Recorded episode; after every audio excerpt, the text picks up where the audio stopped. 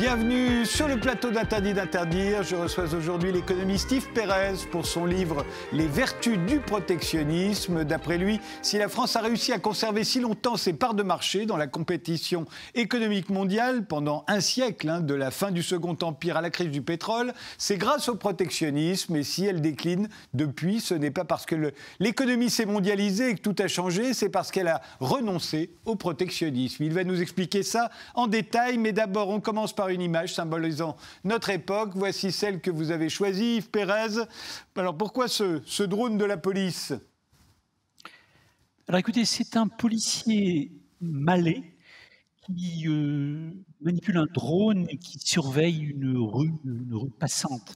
Alors ça m'a, ça m'a évoqué une autre image qui est parue il y a quelque temps, où on voyait une, une mamie chinoise qui voulait traverser la rue, elle était devant un feu rouge, elle voulait traverser la rue à, Wuhan, au moment où l'épidémie battait son plein.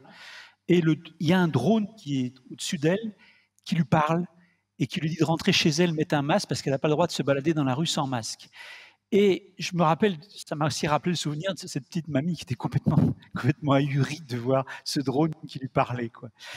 Alors, pour moi, ça signifie deux choses. Ça signifie que bah, la mondialisation on nous avait dit que ça allait être le triomphe des individus, et puis la disparition ou la fin des frontières ou la disparition des frontières. Et là, en fait, on s'aperçoit que ben, l'individu, on le met sous surveillance pour des raisons sur lesquelles je ne reviendrai pas, qui peuvent être tout à fait positives. Hein.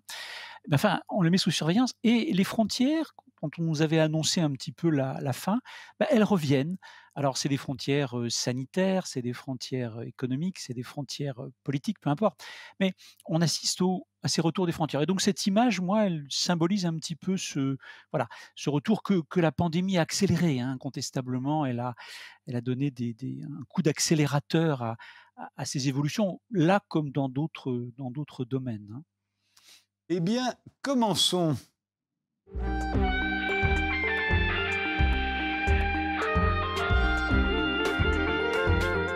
Yves Pérez, vous avez été professeur et doyen de l'Université catholique de l'Ouest à Angers. Vous enseignez aujourd'hui aux écoles militaires de Saint-Cyr-Coët-Quidan. Dans les vertus du protectionnisme qui paraît aujourd'hui chez l'artilleur, vous dites que les dirigeants français visaient autrefois la sauvegarde d'une économie complexe, c'est-à-dire fondée sur euh, l'équilibre entre l'agriculture et l'industrie, entre l'industrie légère et l'industrie lourde, et euh, entre ce qui était produit chez nous et ce qui était apporté de l'étranger. Alors pourquoi c'était si important à leurs yeux le maintien de cette économie complexe? Alors, euh, l'économie complexe, on en parle en France à partir d'après 1870. Hein. Alors c'est un, concept qu'on trouve chez Friedrich List, l'économiste allemand, qui était l'un des pères du, des théories protectionnistes. Et on va beaucoup lire Friedrich List après 1870. Hein. Et on, va essayer de mettre en place une économie qui soit la plus équilibrée possible. C'est-à-dire là où nos dirigeants actuels, depuis presque un demi-siècle au fond, disent il faut se spécialiser étroitement par rapport à quelques créneaux sur le marché mondial.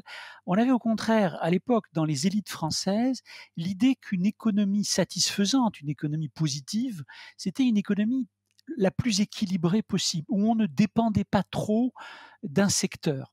Euh, pas, plus de l'industrie lourde que des biens de consommation, pas plus de l'étranger que du marché national. Il fallait maintenir les grands équilibres. Et ça, c'est une pensée qui va perdurer, je dirais, à peu près jusqu'aux années 60. Hein. On va, on va être dans cette optique. Et euh, c'est à partir des années 70, notamment après l'arrivée de Valéry Giscard d'Estaing au pouvoir, que on va choisir la carte de l'intégration dans l'Union européenne et une spécialisation de plus en plus marquée, de plus en plus forte. Mais pour les élites françaises de la fin du 19e et pendant toute une partie du 20e siècle, presque là, le dernier quart du 20e siècle, il fallait avoir l'économie la plus équilibrée possible, ne pas trop dépendre du monde extérieur rester toujours dans une, ce que les anglo-saxons appelleraient check and balance un petit peu. Hein. Il faut, faut garder un certain nombre d'équilibres et ne pas trop mettre tous ses œufs dans le même panier. Ça, c'est une idée récurrente, je dirais un peu, qu'on retrouve aussi bien chez des hommes de gauche que de droite, chez des conservateurs que chez des socialistes ou des radicaux socialistes. C'est transverse, je dirais, aux élites économiques et politiques françaises de, cette époque.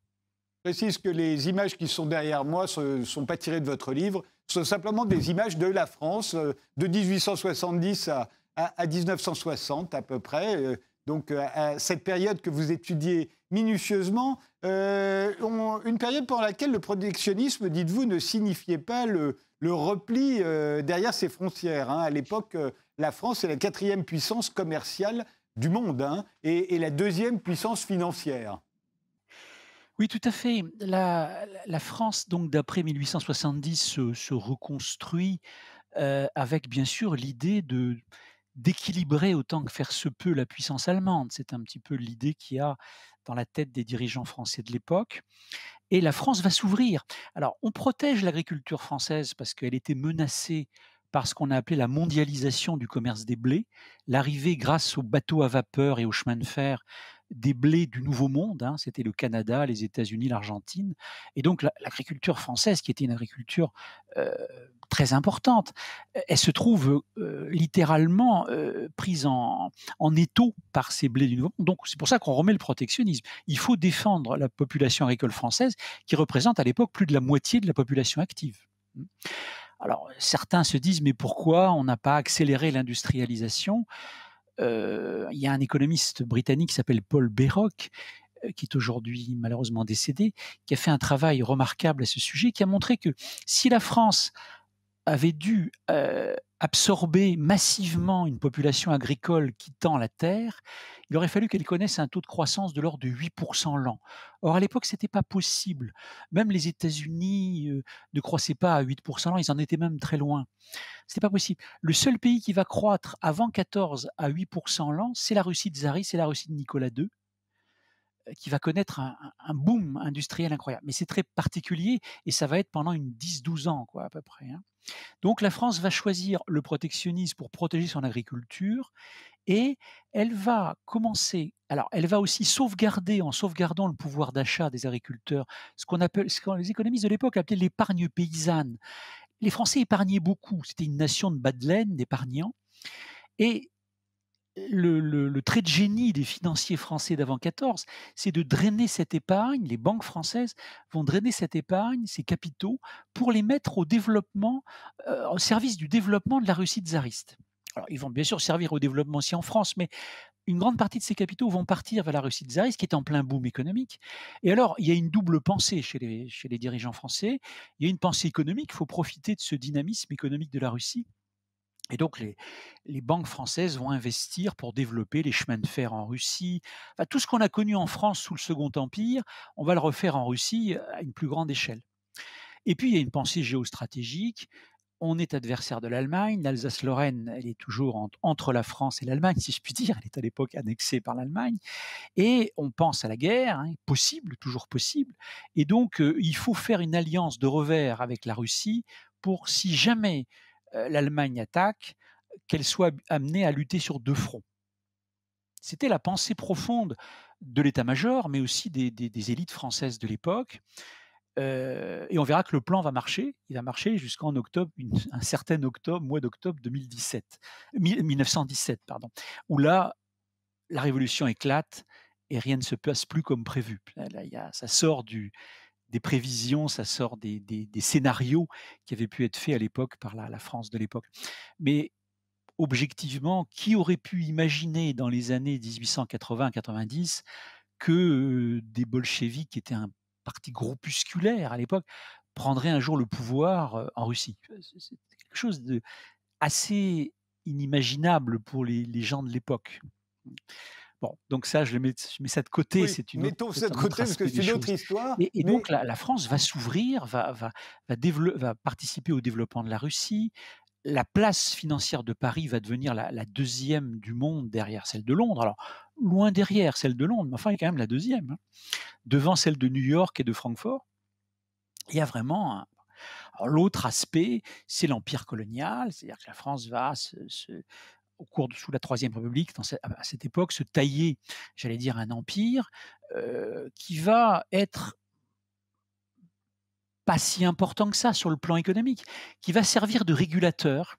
C'est-à-dire quand la France recule sur les marchés libres, sur les marchés compétitifs, concurrentiels, ben, elle va pouvoir s'appuyer sur le marché russe d'une part, où elle a des aspects, où elle a des, comment dire, un certain nombre de privilèges politiques, de, euh, d'entrée politique, hein, du fait de l'alliance géostratégique avec la Russie, et sur les marchés coloniaux où la, compétition, évidemment, sera très réduite parce que la France veille à ce que ces marchés soient protégés. Et donc la France va avoir des régulateurs qui vont lui permettre, quand elle recule face à ce que les économistes de l'époque appelaient les grands rivaux, c'est-à-dire c'était l'Allemagne, l'Angleterre, les États-Unis, hein, c'était les trois grands rivaux à l'époque de la France. La France n'était que quatrième, assez loin derrière les, trois premiers, mais elle maintenait sa quatrième place euh, euh, virulemment, je dirais bec et ongle, hein, grâce à, ce système à la fois de protectionnisme en France et de marché protégé à l'étranger, à l'extérieur. Et euh, la France d'avant 14 connaît une sorte d'apogée. Hein. Elle, est, elle, est, elle est la deuxième puissance financière du monde, elle est la quatrième puissance commerciale, elle, elle a elle a un impact relativement important, alors qu'elle était peu favorisée, puisque son agriculture avait été fortement attaquée par les agricultures du Nouveau Monde et qu'elle souffrait chroniquement alors je l'explique dans mon livre, mais d'une pénurie de charbon. La France était pauvre en charbon. elle avait face à l'Allemagne, l'Angleterre, les États-Unis, qui étaient des très grandes puissances charbonnières. Et à l'époque, le charbon, c'est le combustible de la révolution industrielle, de, de l'industrie lourde, des industries de biens d'équipement. la France va innover beaucoup. Le, corps des mines en France, les ingénieurs des mines vont, vont vraiment faire beaucoup d'innovation, contrairement à ce qu'on a dit. Hein. C'est une France qui est très innovante, elle, innove beaucoup, mais elle ne peut pas rivaliser parce que euh, bah, le sol français est pauvre en charbon, quelque part. Hein. Euh, c'est comme ça. et, d'ailleurs, il y a deux autres pays qui vont connaître une, une évolution industrielle assez tardive aussi, c'est l'Italie et le Japon. L'Italie et le Japon, pauvres en charbon. L'Italie va s'industrialiser dans les années 20-30 avec l'électricité, autour de l'électricité. Et le Japon, bah lui, il va, s'industrialiser, il va se créer un empire colonial en annexant la Mandchourie, euh, euh, Formose, qu'on appelle Taïwan aujourd'hui, et la Corée. Alors, Taïwan, la Corée et la Mandchourie étaient riches en charbon. Donc, eux, ils vont par l'épée, j'allais dire, se, résoudre la question, si je puis dire, de façon manu militari. une autre façon de faire de l'économie, évidemment, que feront les Japonais de l'époque, j'entends. Hein. Et euh, voilà, donc la France est dans cette n'est pas une puissance dominante, mais grâce à, ce, à cette stratégie d'économie complexe, de protectionnisme et de marché protégé, elle, est, quatrième. C'est, alors, d'aucuns diront c'est du polydorisme, euh, ça fait penser à Polydor hein, un petit peu, peut-être, mais elle est là, elle n'est pas lâchée, elle est là, elle est, dans le peloton de tête quelque part, et elle décolle pas du peloton de tête, même si les trois grandes puissances en question sont devant. L'Allemagne, l'Allemagne de, d'avant 14 est une, puissance en plein boom. C'est la Chine aujourd'hui. Hein. si on veut comparer, c'est la Chine. Les États-Unis sont en train de, sont déjà devenus la première puissance industrielle du monde avant 14, et l'Angleterre reste la première grande puissance financière et commerciale du monde, bien évidemment. Donc ça reste une, très grande puissance avant 14. Donc voilà, voilà un petit peu, je dirais, ce que je relate dans le, dans le livre, hein, et qui n'est plus dit aujourd'hui. Hein, a tendance un petit peu à dire protectionnisme, donc régression, donc fermeture au monde. Pas du tout. Les élites françaises de l'époque n'étaient pas fermées au monde. Hein. Au contraire, on, a on a une volonté de d'être sur les marchés étrangers, on a une volonté de, de commercer avec, mais on choisit des pôles. On a une stratégie de pôle. Hein.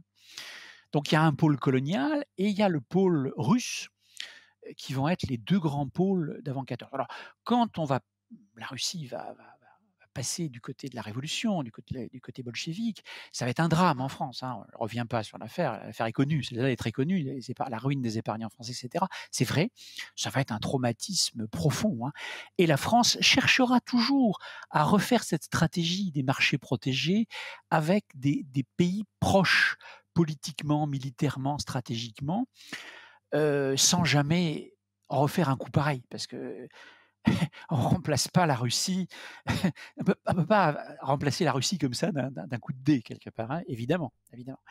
Donc, mais dans les années 20-30, la France va, par exemple, se tourner vers la Tchécoslovaquie, vers la Pologne, euh, elle va la Roumanie, elle va chercher euh, avec ces pays-là à, refaire un peu ce qu'elle avait fait avec la Russie d'avant-guerre. Ça ne durera pas très longtemps après le retour d'Hitler au pouvoir en 1933, c'est l'Allemagne qui va un peu blackbouler les Français dans ces pays-là, sauf la Pologne, bien sûr. Mais euh, c'est l'Allemagne qui va, qui va euh, reprendre cet, espace est-européen à son compte, je dirais. Hein. Mais prolongera après, après la Seconde Guerre mondiale, elle prolongera cette stratégie des États protégés.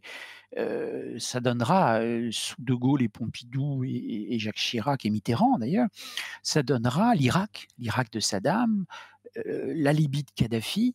La France reproduira, sur une échelle plus évidemment plus modeste, hein, mais cette stratégie d'un pays qu'on aide sur le plan militaire, stratégique, qui nous donne du pétrole et auquel on vend, on vend des armes, de la technologie, etc. Hein, tous des produits de, plutôt de haute technologie, je dirais.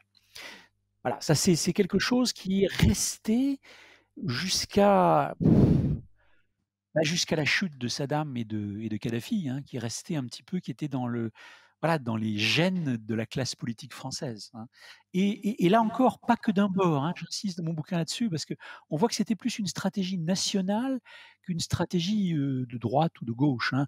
Les gaullistes ont joué un rôle éminent, le général de Gaulle avait joué un rôle éminent là-dedans, suivi par Pompidou, mais Mitterrand a, Mitterrand a poursuivi. Mitterrand a poussé très très loin l'alliance avec Saddam, avec l'Irak de Saddam et ça a duré jusqu'à la Seconde Guerre du Golfe et l'invasion anglo-américaine qui, bien évidemment, a mis un terme à tout ça.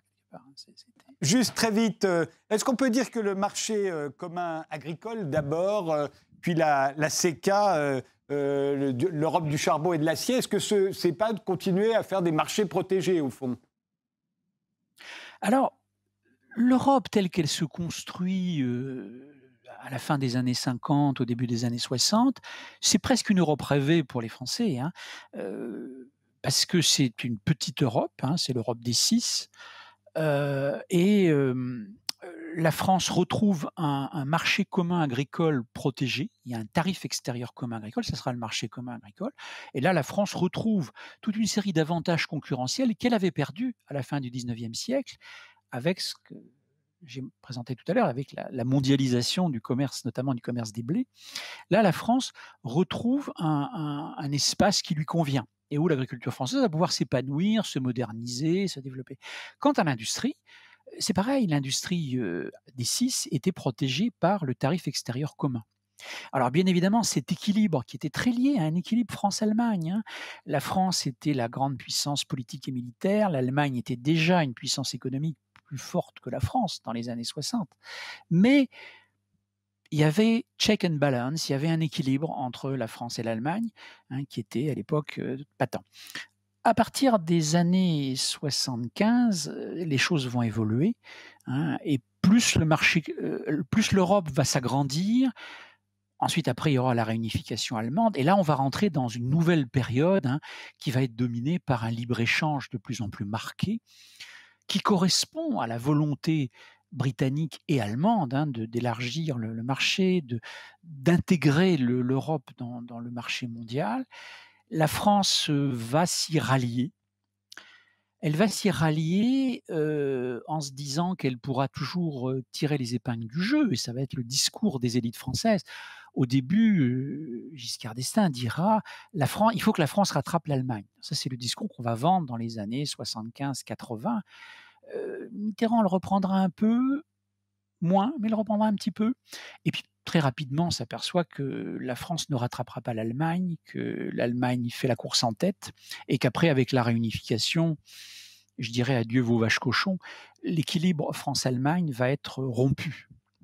Il va être rompu et ça va être officialisé avec le traité de Nice quand, au sein de l'Union européenne, le principe d'égalité scrupuleuse, la France et l'Allemagne avaient le même nombre de voix de représentants, va être modifié au prorata de la règle de la population. C'est-à-dire que l'Allemagne étant plus peuplée que la France, doit avoir plus de représentants que la France. Et là, Chirac se, battra comme un beau diable, comme il savait le faire, j'irais presque lui seul savait le faire, et il perdra.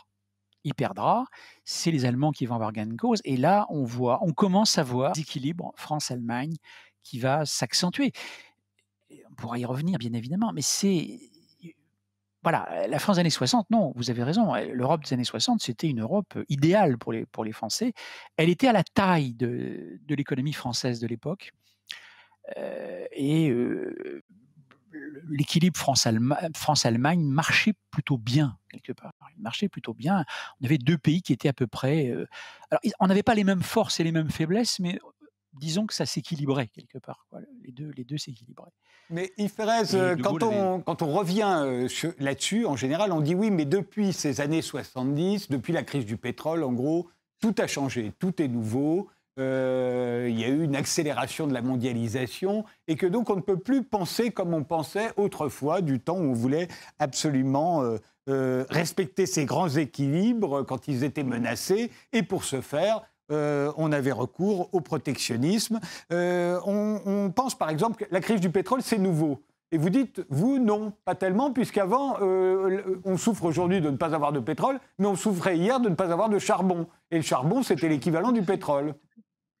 Et d'ailleurs, la France va, va, commencer à connaître un développement industriel aussi important à la fin des années 50, début des années 60, quand le pétrole se substitue au charbon. Hein. À l'époque, le pétrole est bon marché. On est avant 73, avant les crises pétrolières. Hein. Le pétrole est bon marché et la France va connaître un boom avec l'industrie automobile, l'industrie pétrochimique, etc., qui vont, qui vont se développer. Non, non, la France a été, été dépendante à l'époque plutôt de, de, surtout avant 14, de, de l'Angleterre. On importait beaucoup de charbon de l'Angleterre et les Anglais dominaient le marché charbonnier international avec la City, avec la, place financière et aussi avec leur flotte commerciale qui était de loin la, la première du monde et qui transportait le charbon. Et les Français achetaient du charbon acquis aux Anglais et aux Allemands. Alors aux Allemands, on en achetait moins, mais c'était un charbon, comment dire, de, qualité, c'était du coq, et on avait besoin de coq pour faire tourner nos aciéries, etc. Donc on était à l'époque dépendant plutôt de l'Angleterre et de l'Allemagne pour le charbon. Alors la France avait du minerai de fer, elle pouvait exporter du minerai de fer. La question, c'est que le minerai de fer coûtait moins cher en valeur relative que le charbon. Et donc il y avait il y a eu une dépendance énergétique de la France qui a duré de, des années 1870 à, aux années 60, à peu près 1900, enfin, fin des années 50, début des années 60, si vous voulez, à peu près. Donc, euh, ça colle avec. Euh, donc à l'époque, euh, on a le, donc la crise énergétique qui, qui commence en 73. En fait, elle n'est pas nouvelle. De même, la, la concurrence des pays émergents. alors voilà, alors ça c'est et ça vous dit que là aussi, il y a eu aussi des pays émergents avant avec lesquels on s'est retrouvé en concurrence. Sauf qu'à l'époque, c'était ah les États-Unis. Alors, tout à fait. Alors, dans les années, dans les années d'avant 14, c'est plutôt les pays euh, agricoles du Nouveau Monde, donc États-Unis, Canada, Argentine, qui vont, qui vont nous tailler des croupières dans le domaine agricole, hein, parce qu'ils sont évidemment ils sont plus compétitifs, c'est incontestable. Hein. Et puis, euh, de l'autre côté, euh, il y aura toute une série de pays industriels qui vont émerger après-guerre. Et alors, on est surpris, c'est l'Inde. Euh, L'Inde concurrencera jusqu'à l'Angleterre. Et, et, elle fait partie de l'Empire britannique. Mais ça, on ne le dit plus aujourd'hui. Mais les Indiens concurrençaient les textiles de Manchester dans les années 20-30 il y aura la Chine, il y aura le Japon. alors pas la Russie, puisque la Russie s'est repliée après les années 20 dans son précaré national, si je puis dire, même s'il est immense. Mais donc c'est la Russie de, Staline, donc elle est, complètement en dehors du marché mondial ou quasiment en dehors du marché mondial. Mais on voit réapparaître une série de, de BRICS, je dirais avant la lettre, hein, l'Inde, la Chine, le Japon, qui sont qui sont qui étaient des pays très très actif et très émergent sur le marché international. Et sur le plan agricole, on verra apparaître dans les années 30 les, ce qu'on appelait l'Europe danubienne, c'est-à-dire les pays de l'Europe centrale, qui vont, pendant la crise des années 30, chercher à exporter leurs produits agricoles chez nous. Et la France sera obligée de, relever ses barrières douanières dans les années 30 pour se protéger de cette concurrence qui était proche, hein, qui était de, des pays comme la Hongrie, la Roumanie, la Bulgarie, etc., quoi, qui, étaient, qui étaient, étaient devenus des pays concurrents de, sur le plan agricole. contrairement à ce qu'on croit, quand on regarde l'histoire, on s'aperçoit que la France, elle a nagé toujours entre la, comment dire, des, pays concurrents, avec des, pays émergents, avec une dépendance énergétique assez forte, avec le fait qu'elle n'était pas une économie dominante. La France n'a jamais été une économie dominante. Elle a cherché à rester, j'emploie une comparaison sportive, mais à rester un petit peu dans le sillage des grands. Ça a plutôt été ça. Alors on peut dire que c'était un manque d'ambition, c'est sans fin, je ne veux pas rentrer dans le débat, ça nous amènerait très loin. Mais disons, je pense que l'ambition des Français, c'était de rester au contact avec les grandes puissances de l'époque. Hein. États-Unis, Grande-Bretagne, Allemagne, qui étaient les, grandes. Le Japon va petit à petit, dans les années 20, commencer à devenir un pays qui compte aussi à l'époque. Hein. On va commencer à parler beaucoup du Japon la France reste au contact avec ces pays-là. Hein. Elle reste au contact, elle est derrière, mais elle n'est pas, elle est pas lâchée d'une certaine façon. Elle est, elle est derrière, mais elle n'est pas, elle est pas complètement décrochée. Alors qu'elle n'a pas la, puissance de ces pays-là, incontestablement. Hein, mais, elle s'accroche, elle tient ses positions. On fait une pause, on se retrouve juste après, on continue.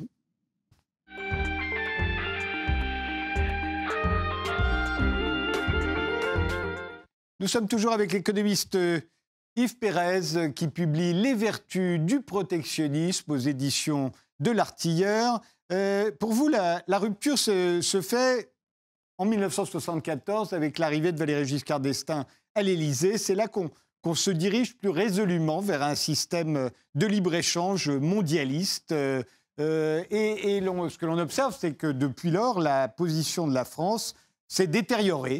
Euh, ce qu'elle avait réussi à, préserver euh, tout au long euh, du siècle précédent, quand elle, n'hésitait pas à se servir du protectionnisme, elle l'aurait perdu, d'après ce que vous dites. À partir de là, tout aurait changé et, en notre défaveur.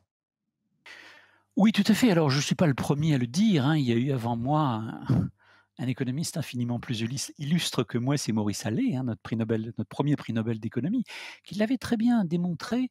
Il avait montré que à partir évidemment, l'année 74, c'est pas c'est pas l'année en tant que telle, mais c'est le début d'une rupture, hein, je dirais, d'un changement profond.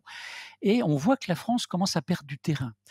Euh, alors après, il y a d'autres phénomènes qui vont accentuer ce retard.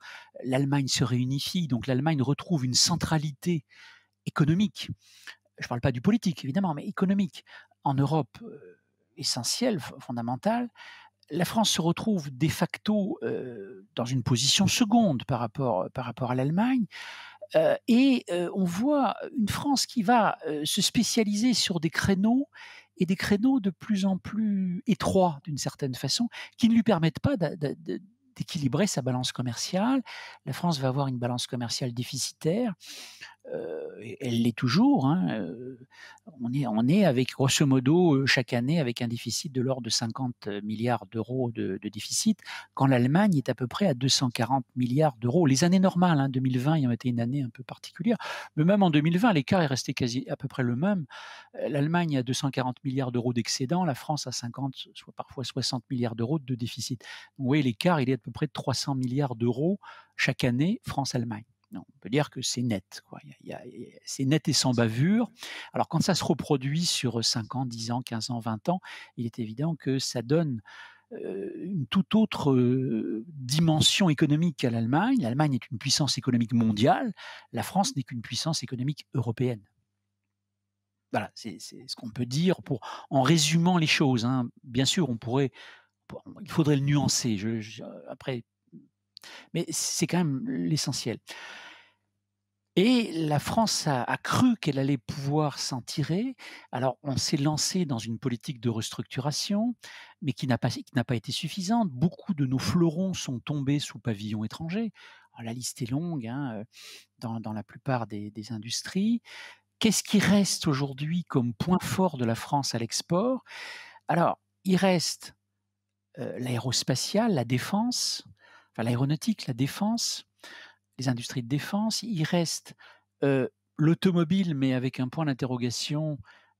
Saura-t-on gérer la transition énergétique, le passage à l'électrique et à l'hybride aussi bien que nos voisins allemands, qui ont, nos voisins allemands par exemple, qui ont déjà fortement investi dans ce secteur? Point d'interrogation. Le nucléaire civil, là je parle sur le nucléaire civil, où la France était forte, et là où elle a perdu du terrain. Elle a perdu du terrain. Aujourd'hui, on voit la Russie, la Chine qui commencent à, pointer du nez sur ce secteur de façon forte, hein. alors que la France, qui était à l'exception des États-Unis, qui était le pays le plus avancé du monde dans ce secteur, excepté les États-Unis. On voit aujourd'hui la France sur le nucléaire civil qui marque le pas, qui a des difficultés, euh, parce qu'elle a euh, moins investi ces derniers temps sur ce secteur et qu'elle n'a pas forcément fait non plus l'effort technologique, l'effort de recrutement, de compétences, alors qu'elle avait les compétences, des compétences vraiment de très haut vol dans ce secteur il y a eu un phénomène un petit peu de, voilà, de, décramponnage. Voilà, ça c'est, je dirais, alors il y a le luxe. Alors, mais ça, le luxe, c'est ancien, hein, c'est même autrefois. D'ailleurs, l'industrie, l'activité qui a, oui, on peut dire la branche d'activité qui a toujours été la plus libre-échangiste en France, y compris durant le siècle protectionniste, c'était l'industrie du luxe. L'industrie du luxe a toujours été la plus libre-échangiste qui soit en France. Hein. Elle a été forte, elle était forte, elle est restée forte sous le protectionnisme comme sous le libre-échange c'est une performance caractéristique de, la France. Mais soyons clairs, on n'a pas beaucoup de secteurs à dire en, dehors de, ce secteur-là, quelque part, qui a réussi à, passer dans, toutes les conjonctures, dans toutes les périodes les plus difficiles. Le luxe a toujours rebondi, fait partie de l'image de la France. pas être plus long là-dessus, mais c'est exceptionnel. Je crois que on est plus dans l'exception que, la, règle.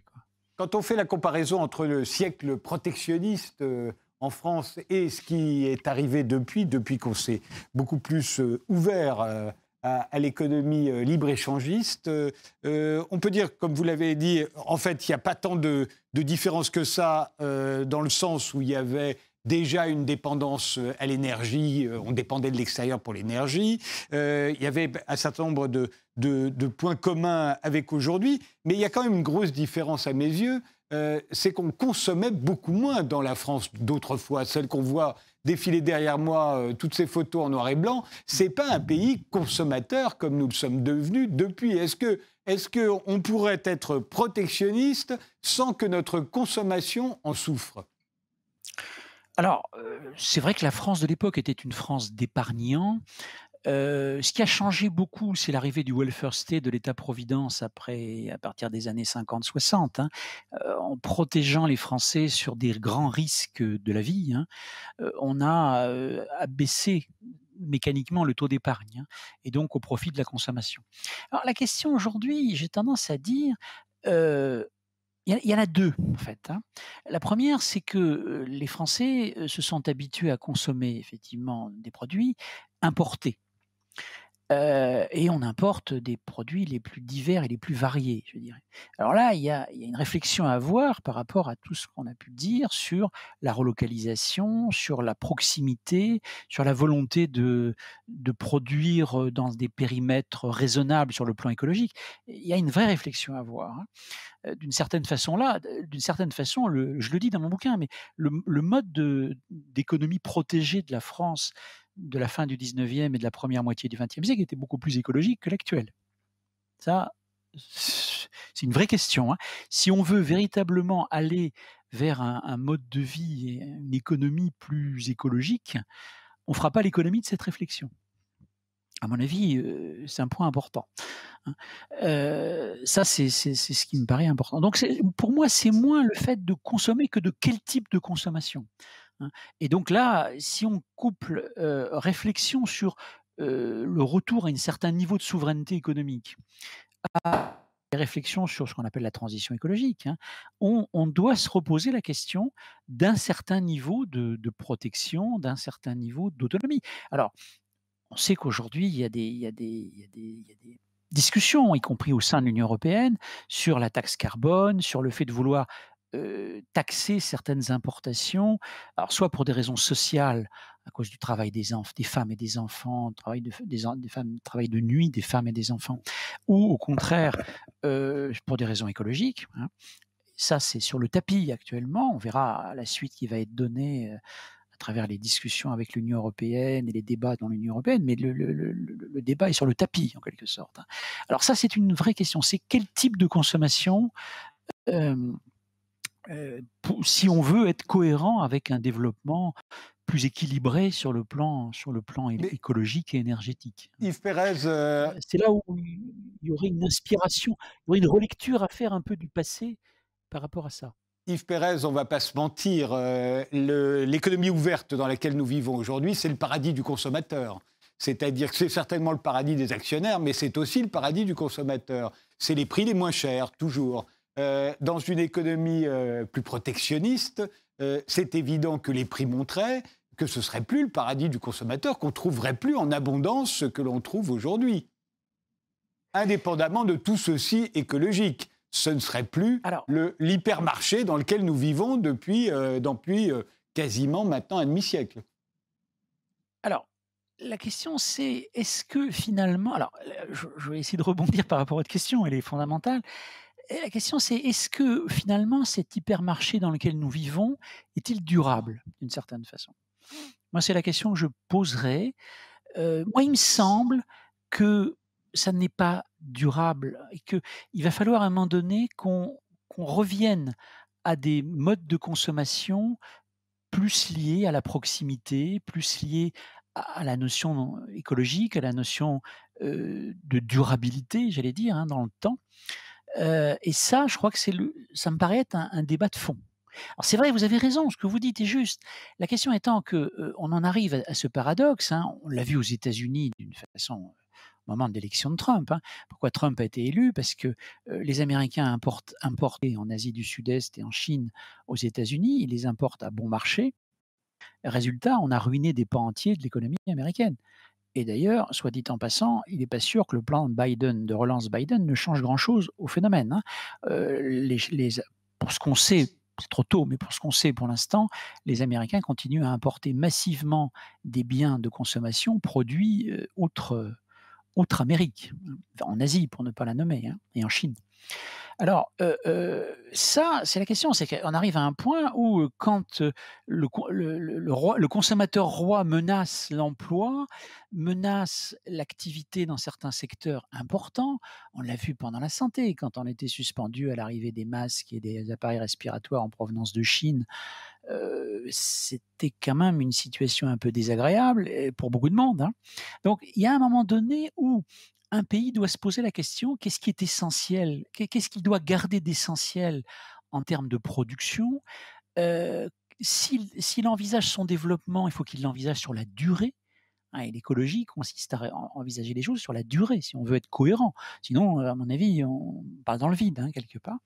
Donc, je crois que tous ces éléments-là sont à prendre en compte pour repenser le modèle de développement. On ne peut pas à la fois dire on va protéger l'économie française ou l'économie européenne si on, ne répond pas aux autres questions qui vont forcément se poser derrière. Et sinon, vous avez raison.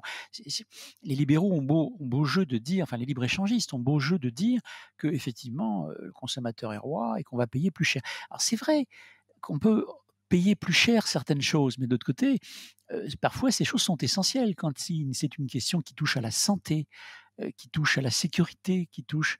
Bon, c'est cher, oui, mais il vaut mieux que ce soit que, pas. Hein.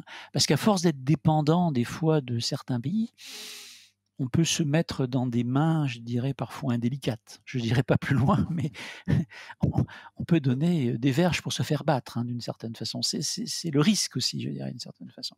Alors, c'est vrai que les dirigeants de la France protectionniste étaient très sensibles à ça. Hein. Ils étaient très sensibles au fait de ne pas dépendre excessivement d'un pays.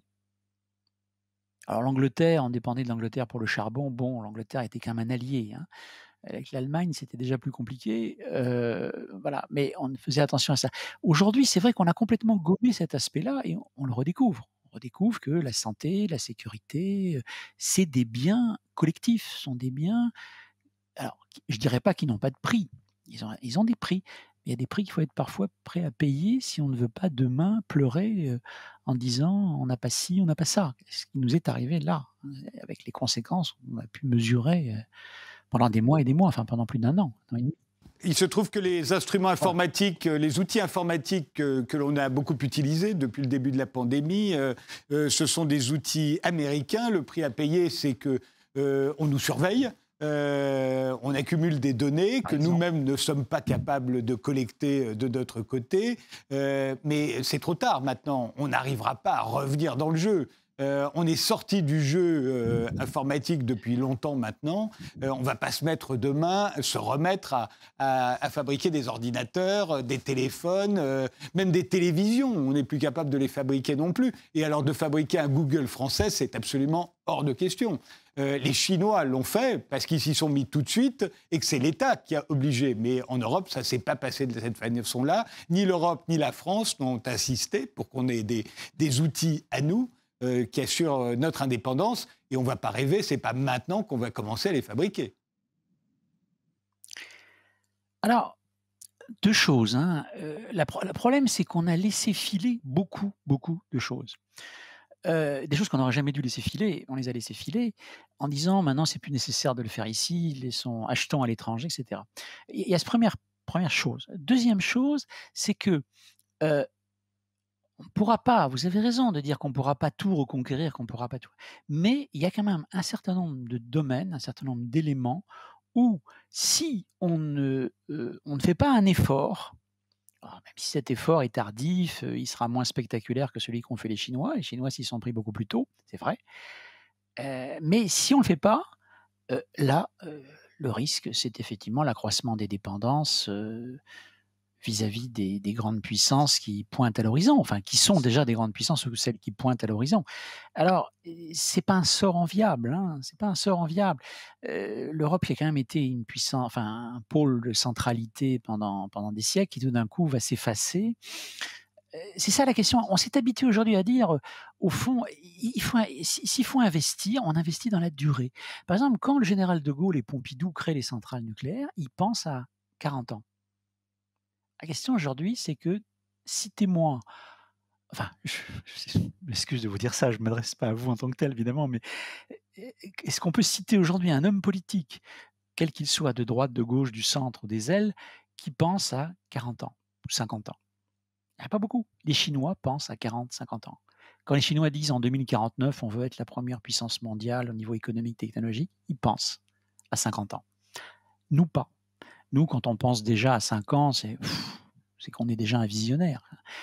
Au-delà de 5 ans, les gens disent euh, bah, on fume la moquette, quoi, quelque part, pour parler comme les, justement, euh, justement, vous abordez dans votre livre, euh, Yves Pérez, une rupture s'est opérée sous, avec la Ve République, au fond, qui, qui, qui accompagne un commencement d'ouverture, alors progressif, vers l'économie vers mondiale. Euh, mais par rapport, euh, sous la Troisième et, la Quatrième République, le, système politique était bien plus décentralisé. Il reposait sur euh, un, beaucoup plus large consensus national. L'élection du président de la République, pour prendre juste cet exemple, se faisait à travers les grands électeurs. Ça n'était pas la démocratie euh, ce n'était pas le suffrage euh, universel direct, comme l'a fait voter le général de Gaulle. Donc euh, les maires des petites communes rurales avaient beaucoup plus de pouvoir aujourd'hui que dans ont les électeurs de, des petites communes rurales.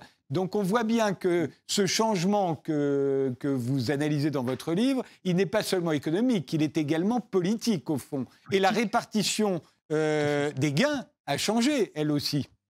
Oui, tout à fait